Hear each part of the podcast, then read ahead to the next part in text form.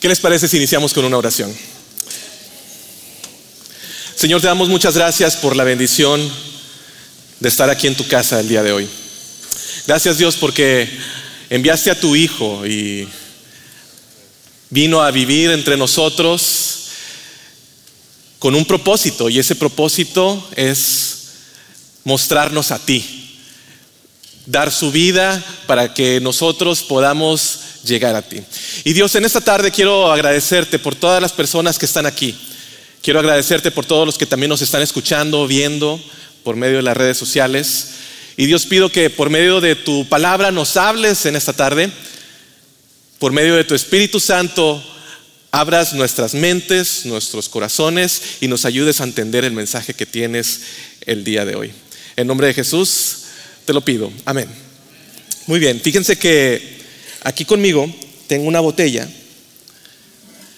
una botella de agua y, es una agua, pues como ustedes verán, que no se ve muy, muy potable. Es una botella de agua que luce contaminada y en efecto, eh, así lo está, lo está contaminada. ¿Cuántos de ustedes le darían un trago a esta botella?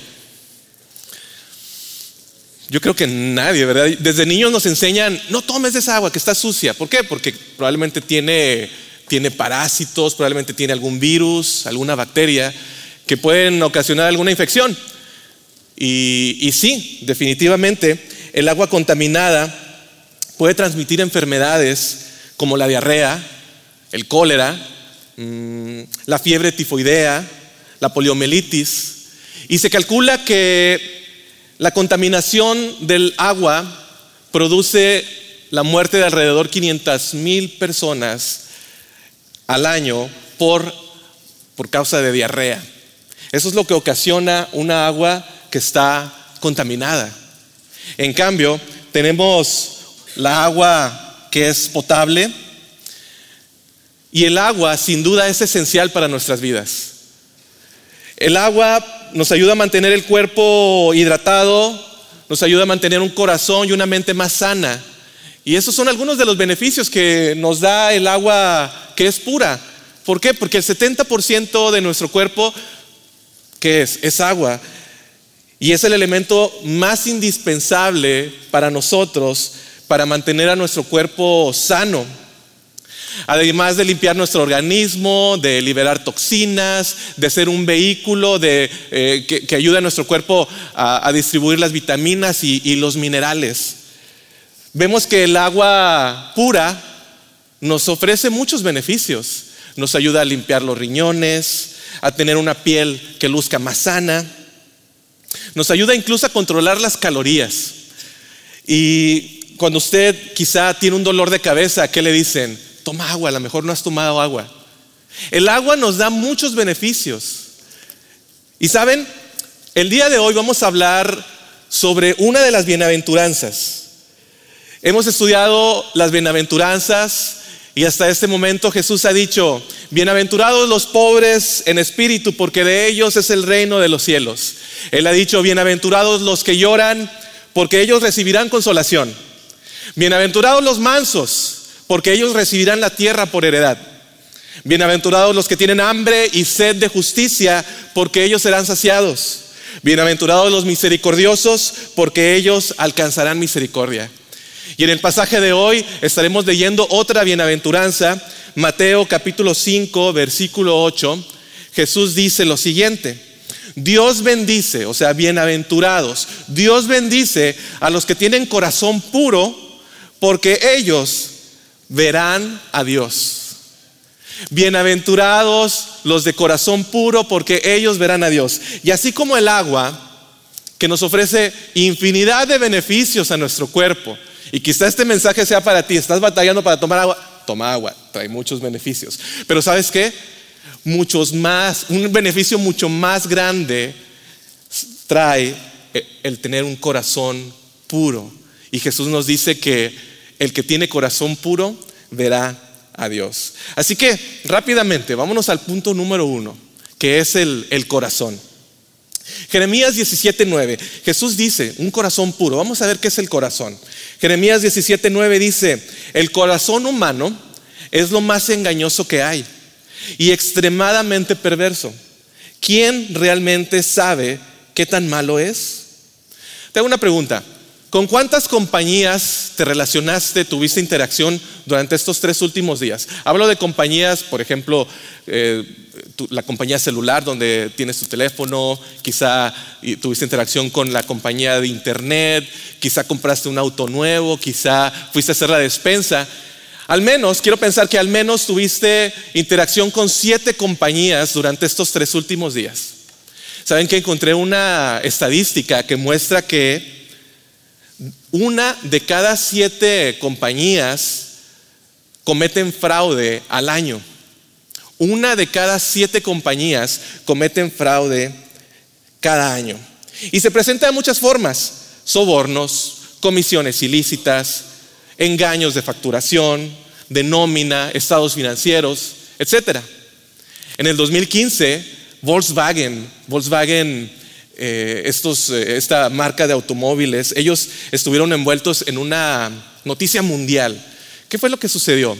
Resulta que los gobiernos en el mundo les piden a las compañías fabricantes de automóviles que, que pasen por un examen de prueba, por una prueba, para ver qué tanta contaminación hacen sus automóviles. Y créanme que esto es muy costoso para las compañías automovilísticas. Hacer que sus autos pasen esa prueba es muy costoso. Y Volkswagen, en sus autos diésel, se les ocurrió una gran idea.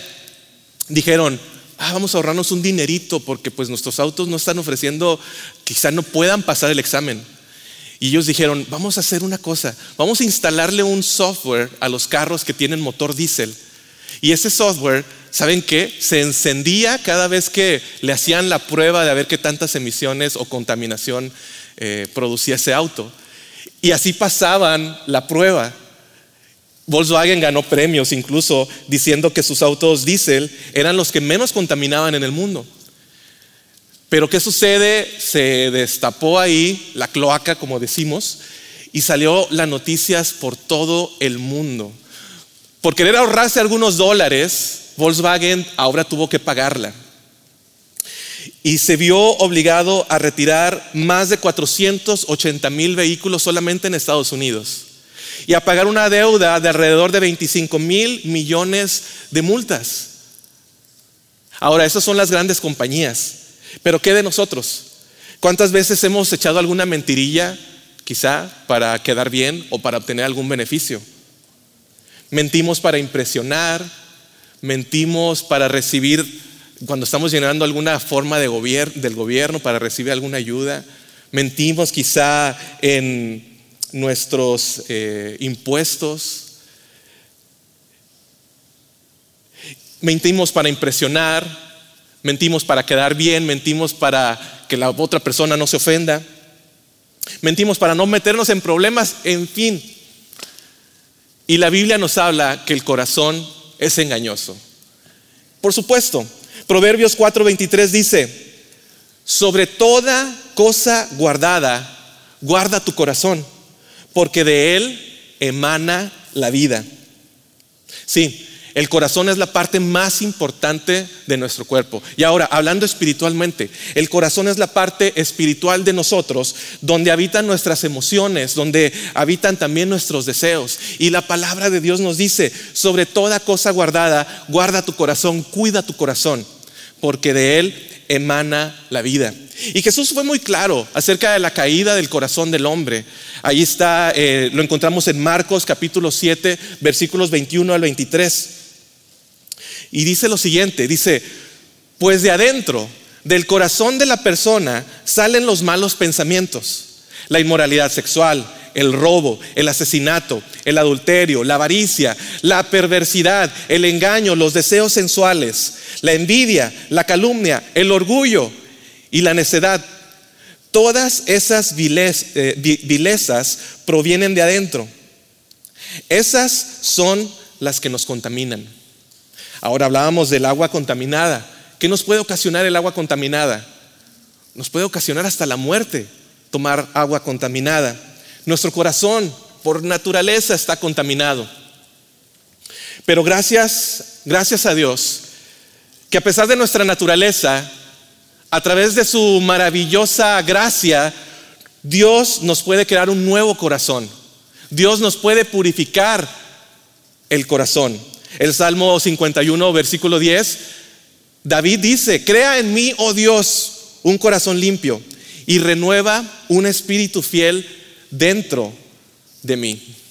Y eso solamente lo puede hacer Dios a través de su poder.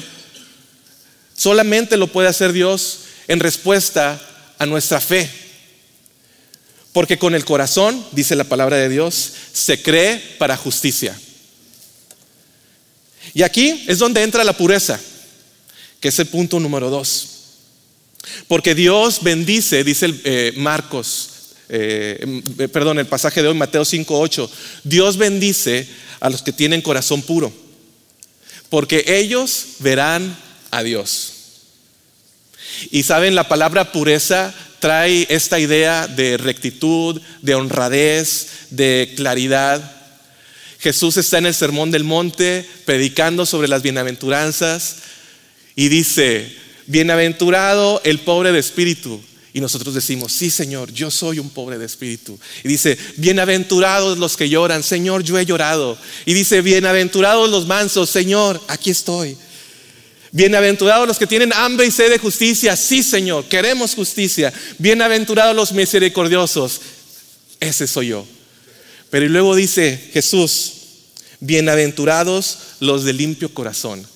Y ahí es donde decimos, ¿sabes qué? Yo paso. ¿Por qué? Porque nos conocemos. Sabemos que existe maldad en nosotros. Porque cuando nosotros pensamos en pureza, ¿qué es lo primero que se nos viene? Cuando pensamos a alguien con un corazón puro, ¿qué es lo primero que se nos viene a la mente? Un bebé, ¿verdad? Pensamos, pues sí, el, bebé no conoce la maldad todavía, este, y pensamos que esa es la pureza que está hablando Jesús. Sin embargo, Él no está hablando de ese tipo de pureza. Ya se cayó el agua que está contaminada.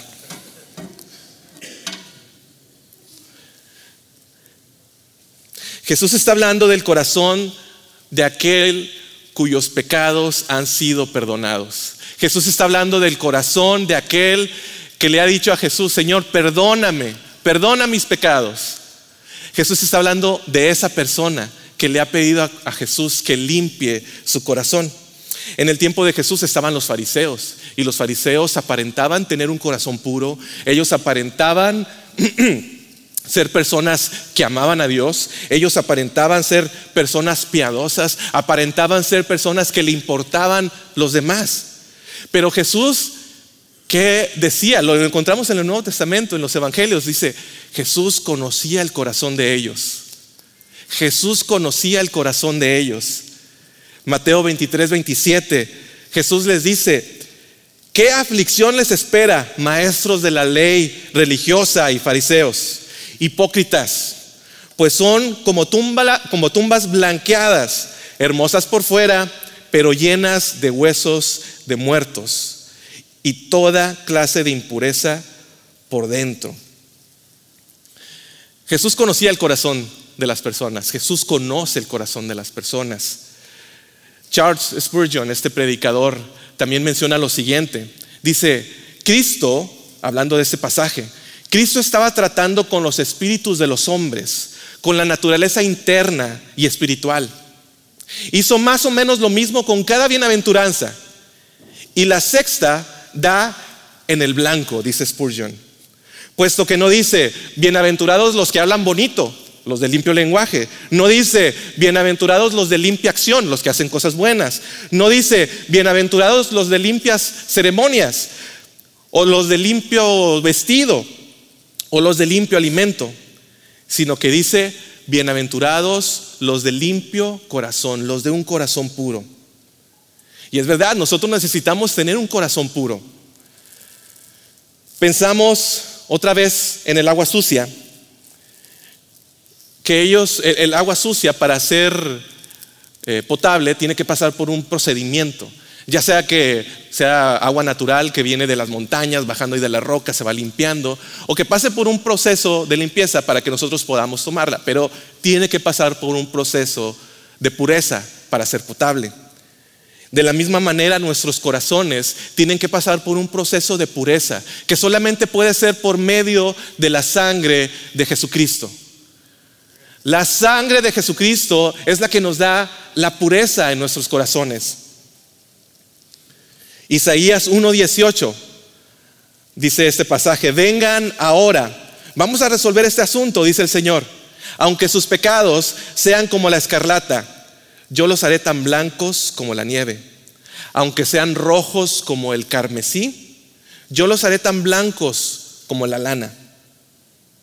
Dios es el que purifica nuestros corazones y lo hace por medio de la sangre de Jesucristo, por la obra de santificación santificadora de nuestro Señor Jesús. También primera de Juan 3, versículos 1 al 3 dice lo siguiente: Mirad cuál amor nos ha dado el Padre para que seamos llamados hijos de Dios. Por eso el mundo no nos conoce, porque no le conoció a Él. Amados, ahora somos hijos de Dios y aún no se ha manifestado lo que hemos de ser.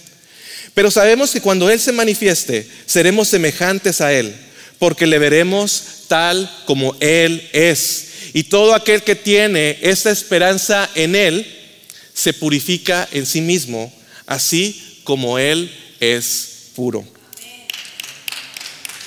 Y saben, Jesús está hablando ahora de una promesa y dice, los de puro corazón, los de un corazón puro, que dice, van a ver a Dios. Ahora ya entendimos, no se trata de las personas que no tienen malicia, de los bebitos, del corazón puro de los bebitos, no. El corazón puro del cual Jesús está hablando es sobre un corazón que ha sido purificado por medio de su sangre. Tú que le has dicho, Señor, perdóname mis pecados, tú eres una persona que tu corazón ha sido purificado. Y dice, y van a ver a Dios. Es bien interesante porque Jesús está hablando a una audiencia que es judía, a una, audiencia que son hebreos, ahí en el Sermón del Monte. Y es interesante porque los judíos, ellos adoraban al Dios invisible. Y Jesús les está diciendo, y van a ver a Dios. En cambio, los griegos eran una cultura más visual. Ellos tenían que tener a sus dioses en estatuas y poder ver a sus dioses en estatuas. Y es bien interesante cómo Jesús les dice, los de limpio corazón van a poder ver, van a poder ver a Dios. La cultura de Israel, los judíos, ellos eran una cultura que buscaban a Dios también por medio de sus oídos. En el Antiguo Testamento, Deuteronomio 6:4 dice, "Oye Israel, Jehová nuestro Dios, Jehová uno es." A menudo también leemos en las escrituras donde dice, "El que tiene oído, oiga lo que dice el Espíritu." Entonces es una cultura que estaba acostumbrada a buscar a Dios también por medio de escucharlo. Y ahora Jesús les está diciendo, lo van a poder ver, lo van a poder ver. Y, es muy probable que algún judío que lo haya escuchado haya recordado ese pasaje de Éxodo, cuando Moisés está hablando con, con, con Dios y Dios le dice a Moisés, ¿sabes qué Moisés? No podrás verme directamente, no podrás verme directamente a mi rostro, porque nadie puede verme y seguir vivo. Entonces era algo que le llamó la atención a los judíos. ¿Cómo vamos a poder ver a Dios? Nos está diciendo Jesús que el de limpio corazón puede ver a Dios. Bueno, habiendo dicho esto, ningún ojo, ningún ojo aquí en la tierra, ningún ojo humano puede ver la gloria de Dios. No la podemos ver. Pero los de corazón puro pueden ver a Dios por medio de los ojos espirituales. Nosotros podemos ver a Dios por medio de nuestros ojos espirituales y podemos disfrutar a Dios en esta vida de una manera mayor a las personas que sus corazones no han sido purificados. ¿Cuántas veces nuestros amigos, familiares, conocidos nos ven tranquilos a pesar de los problemas que tenemos? ¿Cuántas veces eh, nosotros hemos sentido a Dios llevándonos, ayudándonos a través de nuestras adversidades, a través de nuestros problemas. Y es difícil explicarle a la persona que no tiene a Cristo en su corazón. Es, difícil explicarlo, porque Dios nos da esa paz. Son esos ojos espirituales los que nos, ayudan a tener esa paz y a sentirlo. ¿Qué dice, ¿Qué dice ese corito? Dios está aquí, tan cierto como el aire que respiro. Dios está aquí, tan cierto que lo puedo oír, lo puedo sentir, lo puedo ver. Nosotros podemos ver a Dios a través de nuestros ojos espirituales. Y saben, sí, definitivamente lo vemos de una manera no total. Primera de Corintios 13, versículos 12, dice, ahora vemos todo de manera imperfecta, como reflejos eh, desconcertantes, pero luego veremos todo con perfecta claridad. Todo lo que ahora conozco es parcial e incompleto, pero luego conoceré todo por completo, tal como Dios ya me, ya me conoce a mí completamente. Sí, nosotros no podemos ver la gloria de Dios completamente, pero por medio de nuestros ojos espirituales podemos verlo. Los puros de corazón pueden ver a Dios en la naturaleza. Los puros de corazón pueden ver a Dios en las escrituras. Los puros de corazón pueden ver a Dios en su familia de la fe. Y esa es una mayor bendición, poder ver a Dios. Y solamente lo podemos ver si tenemos el corazón puro, es lo que dice Jesús. Y saben, el poder ver a Dios no es un asunto de vista eh, de una visión 2020. De, eso no se trata ver a Dios con una visión 2020, sino verlo a través de la comunión con Él, verlo a través del compañerismo con Dios. Así es como nosotros vamos a poder verlo. Y esa comunión con Dios, ese compañerismo con Él, solamente es posible a través de la sangre de Jesucristo. Porque Él es el único camino al Padre. No hay otro camino a Dios Padre más que a través de su Hijo Jesucristo. No hay otro camino. Así que si tú eres una persona que has entregado tu vida, has entregado tu corazón a Jesús y le has dicho, te entrego mi vida, perdóname mis pecados, quiero decirte que Él ya purificó tu corazón. Y sí, la vida cristiana es difícil. ¿Por qué? Porque hay tentaciones por todos lados. ¿Por qué? Porque seguimos viviendo en nuestro cuerpo terrenal. Y es un proceso hasta que lleguemos a estar en la presencia del Señor. Ahí es cuando estaremos purificados completamente. Hablo de perfección. Ahorita no somos perfectos.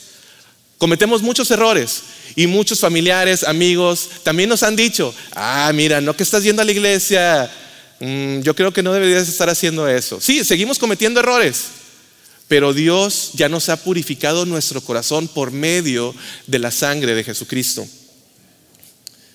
Y ahora el reto, el reto que tenemos como creyentes, si tú ya has aceptado a Cristo en tu corazón, es seguir creciendo, seguir buscándolo, seguir anhelándolo y seguir diciendo, Señor, yo quiero yo quiero verte aún más en mi vida.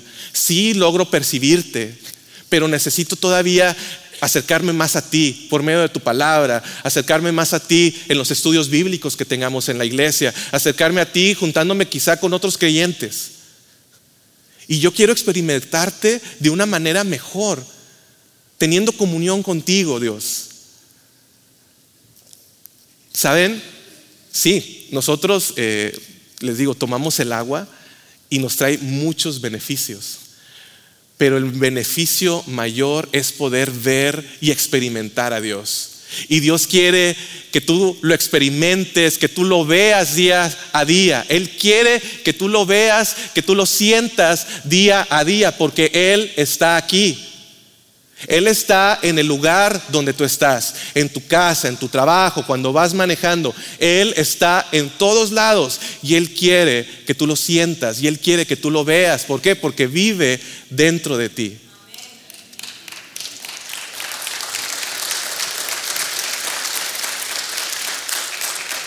Y, es duro, es, es un reto realmente. Pero nosotros debemos de aceptar ese reto y decirle, Señor, sí, Yo quiero continuar acercándome a ti, a seguir creciendo en ti. Y ahora, si tú eres de las personas que se te hace muy, pero muy, pero muy difícil ver a Dios, quiero invitarte a que le entregues tu corazón. Porque esa es la promesa que Jesús ha dado. Todo aquel que tiene un corazón puro verá a Dios. Y quizás lo que tienes que hacer, y sí, es lo que tienes que hacer. Y Dios te está hablando en esta mañana, en esta tarde. Él está ahí diciendo, oye, te estoy hablando, quiero que experimentes mis bendiciones, quiero que me veas a través de tus problemas, quiero que me veas a través de las dificultades que estás enfrentando. Quiero que me veas en tu vida, en cada espacio de tu vida. Y Dios se va a manifestar en tu vida. Así que si no has entregado tu vida al Señor Jesucristo, Él te está invitando y te está diciendo, quiero mostrarte aún mucho más cosas que no has podido ver. Se acerca el fin de año y con esto, bueno, pues vamos a tener nuevos propósitos, ¿verdad? Yo me veo ahora en la pantalla y digo, caray, tengo que bajarle un poquito a la comida. Y, quizá uno de los propósitos para mí va a ser eso. Pero yo creo que el mejor propósito que nos podamos hacer, y no esperarnos hasta el año nuevo, sino el mejor propósito que podemos hacer en esta tarde, el día de hoy, es decirle a Dios, quiero acercarme más a ti, quiero verte, quiero experimentarte aún más de lo que yo te he visto, aún más de lo que te he experimentado. Porque solamente los de puro corazón pueden ver a Dios de esa manera. Entonces, que ese sea el propósito el día de hoy, acercarnos a Dios y decirle, Señor, quiero verte aún mucho más de lo que te he visto en mi vida. Y vaya que si nosotros hacemos una recopilación de cómo Dios nos ha ayudado en diferentes momentos, Dios ha estado ahí en, en nuestra vida, en cada instante. Y le decimos, aún así, Dios, mi propósito es querer verte aún más de lo que tú te has manifestado en mi vida. Imagínense, ¿qué pasaría realmente si nosotros buscáramos a Dios día a día en oración por medio de las escrituras, por medio de otras personas que también lo conocen, por medio de otras personas maduras en la fe? ¿Qué pasaría si realmente le dijéramos a Dios, Señor, eh, quiero, quiero que te manifiestes en mi vida, quiero, quiero verte? Créanme que Dios se mostrará. Y aún más de lo que se ha mostrado en sus vidas. Así que quiero pedirles que se pongan en pie. Vamos a, vamos a orar. Primeramente, vamos a hacer una oración.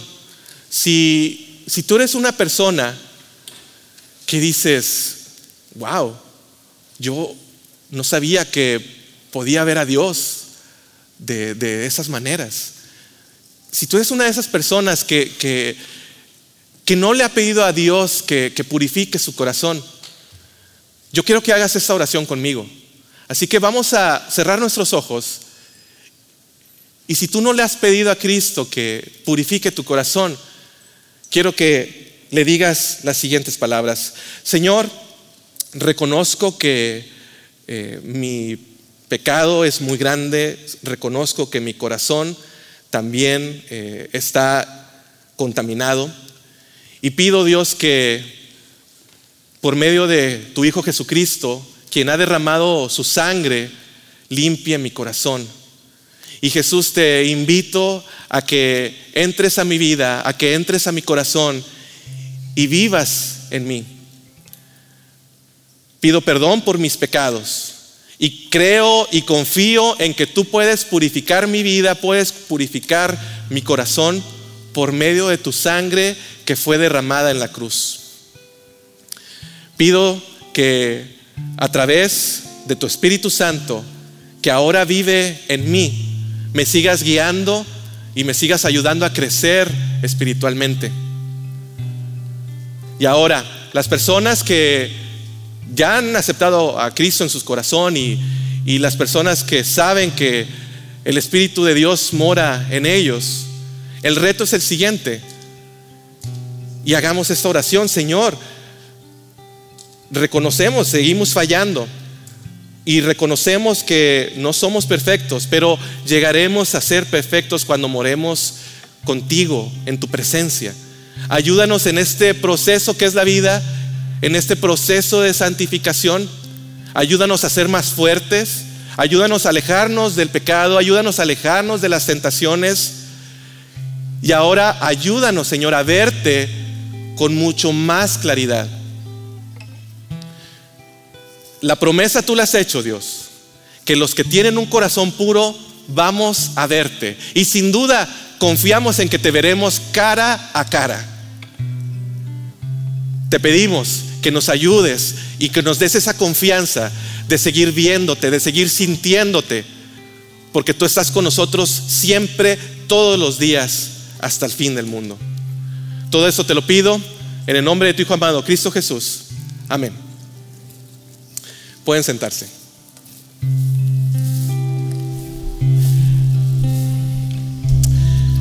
Muy bien, continuamos eh, y ahora vamos a tener un tiempo de respuesta. Vamos a presentar nuestras ofrendas, nuestros diezmos, mientras el grupo de alabanza canta un canto. Les invito a que preparen sus corazones para ofrendar. Recuerden que tenemos las cajas eh, en los lados, también tenemos algunos platillos aquí enfrente.